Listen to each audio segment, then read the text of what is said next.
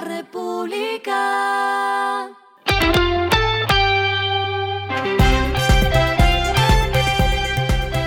Al final de la jornada, esto es lo que debes saber sobre el comportamiento de los negocios, las finanzas y la economía. Las movidas de hoy fueron.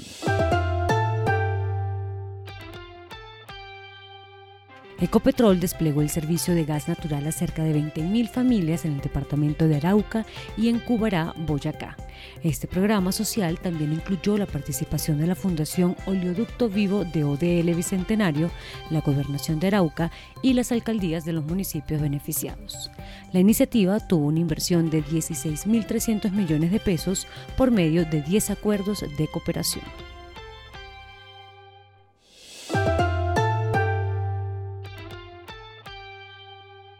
La tienda de marcas curadas Creme anunció su llegada a la región con su primera tienda en Colombia ubicada en el sector de Provenza en Medellín. En el centro comercial Vía Primavera está específicamente esa nueva tienda que contó con una inversión aproximada de un millón de dólares.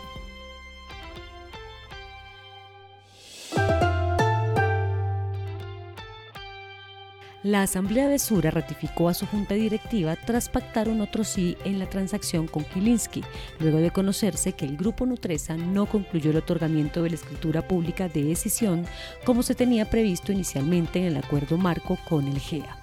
Juan Luis Múnera, secretario general de la Asamblea, explicó que hubo una serie de reuniones y las partes llegaron a un acuerdo sobre los requisitos que estaban pendientes y se firmaron las modificaciones al contrato de junio 15.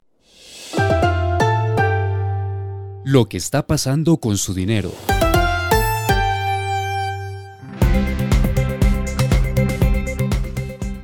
Asobancaria reveló para el tercer trimestre de este año que la cartera de leasing operativo subió hasta 6,36 billones de pesos, lo que significa un crecimiento de 29% frente al mismo periodo de 2022.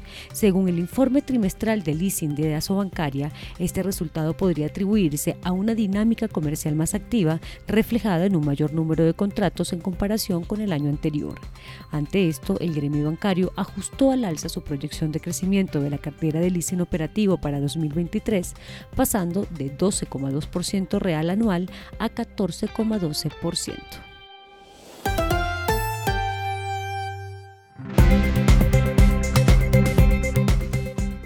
Los indicadores que debe tener en cuenta. El dólar cerró en 3.990,88 pesos, subió 8,38 pesos. El euro cerró en 4.302,77 pesos, subió 23,77 pesos. El petróleo se cotizó en 68,75 dólares el barril. La carga de café se vende a 1.490.000 pesos y en la bolsa se cotiza a 2,08 dólares. Lo clave en el día.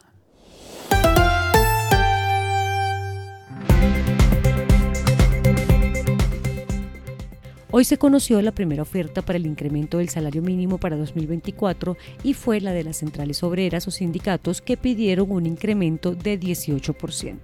Fabio Arias, presidente de la Central Unitaria de Trabajadores, aseguró que esta propuesta responde a una deuda histórica de la productividad y a medidas para impulsar la reactivación de la economía. Con la propuesta de los sindicatos, el salario mínimo pasaría de una base de 1.160.000 pesos a 1.394.000 pesos, es decir, se incrementaría en 234.000 pesos. Ante esa propuesta, el presidente de FENALCO, Jaime Alberto Cabal, reaccionó diciendo que dicha oferta aleja las posibilidades de concertación.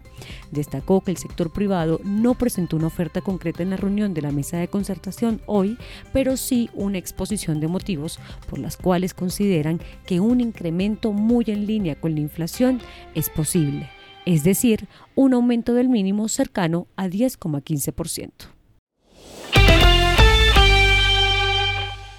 A esta hora en el mundo. La tasa de inflación anual en Estados Unidos se desaceleró hasta 3,1% en noviembre de este año, la lectura más baja en cinco meses desde un 3,2% de octubre y en línea con las previsiones del mercado.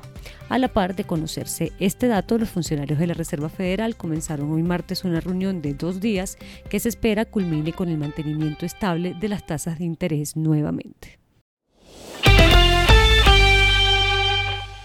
Y el respiro económico tiene que ver con este dato.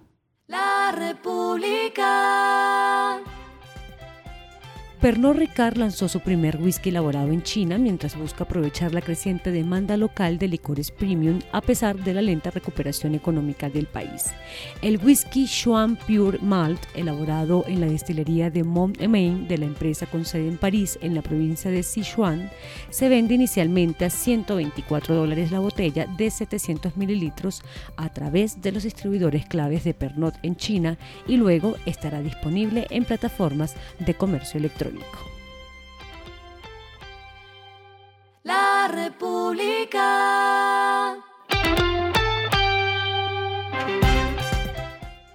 Y finalizamos con el editorial de mañana, Los cinco cisnes negros a la colombiana. Son hechos imprevisibles que cuando ocurren desencadenan disrupciones que cambian lo establecido. No pueden confundirse con situaciones trágicas comunes previsibles. Esto fue Regresando a casa con Vanessa Pérez.